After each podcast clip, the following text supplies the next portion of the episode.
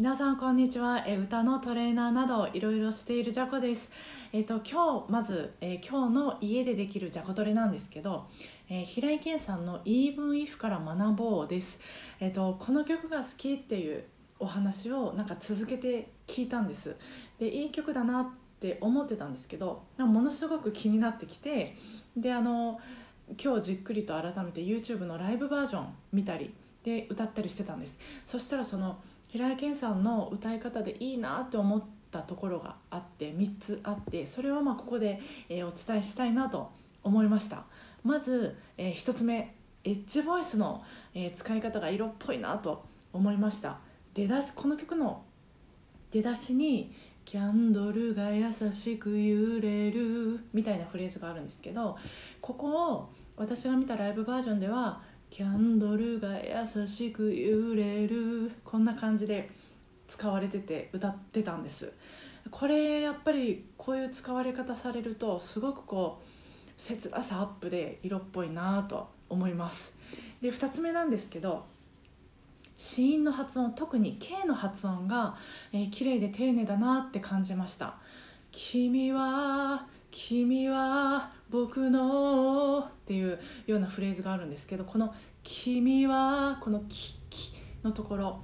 K の発音が強調してるっていうほどでもないんですけどなんかニュートラルな本当に綺麗な丁寧な発音だなと思ってて私はそこまで K の発音強くないのでいつも。今はその平井堅さんの K の発音を真似するのにちょっとハマってます。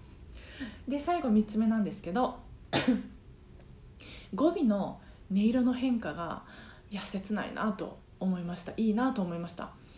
えっ、ー、と「君は君は僕のものだよね」ここのサビ前のこの今のフレーズのところなんですけど地声っぽい声からだんだん裏声っぽい声に変化するんです。特にあの私が見たライブバージョンは「ものだよね」この地声っぽいから地声っぽい声から「へえ」この裏声っぽい声にだんだんこうグラデーションで変化させてる。その変化させ方が切なくて色っぽいなと思います。ぜひあの皆さんもこういうところに注目して、えー、聞いて、えー、耳トレしてもらえたらなと思います。この耳トレの3つの点がおすすめ今日のおすすめポイントです。では最後は、えっと、今日の一言なんですけど、えー、今日しゃべりしたいことが2つあってまず1つ目なんですけど、え日課を増やしました。あの家にいながらその体を動かすようにしなきゃなって思っててでヨガとか、まあ、ピラティスとか、えーと、されてるっていう話は聞くんですけどちょっと私分かんないのでラジオ体操第一その飛び跳ねる系以外のねちょっと私マンションでうるさいので以外の運動をちょっと家にいる日はあの毎日しようと思いました。でさっきやったんですけどあの YouTube でえーと、NHK の公式チャンネルで、えー、いい動画があるのでそれ見ながらやったんですけどもうなんかこんなにひねって体ちぎれるんじゃないかなって思ったしもうびっくりしたし運動してる間中もうずっとなんかフラフラフラフラ体がしてて私の足首とか一体どうなってるんだってびっくりしたくらいなんですけどこれまあ続けていくともうちょっとあのマシになるかなってちょっと期待しつつ、まあ、やってると楽しいのでえー、ちょっと、えー、続けようと思いました。で2つ目なんですけど昨日もちょっとおしゃべりしたんですけど今テラスハウスにはまってるんですよ。で私全然興味なかったんですけど夫に勧められて1話だけ一緒に見たらめちゃめちゃ面白くてもう一気にあの見てしまいました。でテラスハウスをちょっと知らない方のためにざっくりと説明するとえーとまあ、一つの家に男女6人が、ま、共同生活しててその様子を、えーと、見る番組なんですけどその様子とプラスそのスタジオにいる芸能人の方々も感想を喋ってて、えーまあ、その2つが見れるっていう、まあ、ネットフリックスの番組なんですけどまず、えーとその芸能人の方々のコメントがすごいとどぎもを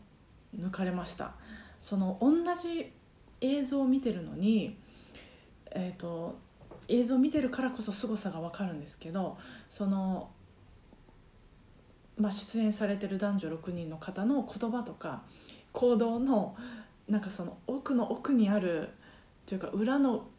裏にあるその本当のところを見抜いてしかもそれをめちゃめちゃ面白く話すっていうのを瞬時にするっていういややっぱりすごいなと思いました。で初めはなんか伝え方がすごいなさすが芸人さんだなと思ってたんですけど、まあ、伝え方っていうかやっぱその見抜いてるっていうその見抜く目っていうのがやっぱすごいんだろうなと思いました。であとはやっぱその出演されてる6人のその男女の方々がいろんなドラマを繰り広げるんですけどあの泣いたり喧嘩したりとかもあってで私が見てた回というかシリーズは20代前半の子が多かったんですけどなんか「ああ目があった」とか「いや恥ずかしくて目が見れない」とか「いや懐かしいな」と思ってそんなこと私もあったなっていや20代前半ってすごい可愛いんだなと思ってえ見てたんです。でツイッターとかでそのテラハのを見た人たちが感想をねタグ付けしてアップしててそれも見てたんですけどそしたらやっぱりその あの子のあの時のあの発言は自分のことしか考えてないみたいな感じでわーって炎上したりしてるのもあってでそれは私もそうだなと自分のことしか考えてない発言だなって思ったんですけどいやでも私が20代前半の時なんてもうそれ以上に本当自分のことしか考えられてないあの自分のことしか見てなかったしでそのことに気づいてなかったしだからこそその思い通りにいかないことがたくさんあって、まあ辛かったり悲しかったりしてでちょっとずつ変われてでちょっとずつこう思い人の気持ちとか立場とか思いやれるようになってくるんよなとそういう経験を経てこう人に優しくなれるんよなってそうやってきた自分お疲れっていうなんかこうなんかよくわかんないですけどすんごい温かい気持ちになってきて。なんかそういう見方この番組の見方がそういうので合ってるかどうかわからないんですけどなんかいろんな感情がこう浮かんできたりして、えー、勉強にもその芸能人の方の、えー、見方というかものの見方とかも勉強になったりして面白くって、えー、これからも見たいなと思いました、えー、それでは今週も、えーまあ、ご機嫌に過ごしにくいですけどもなるべくお互い、えー、ご機嫌に、え、気持ちよく過ごせますように今日もお疲れ様でした。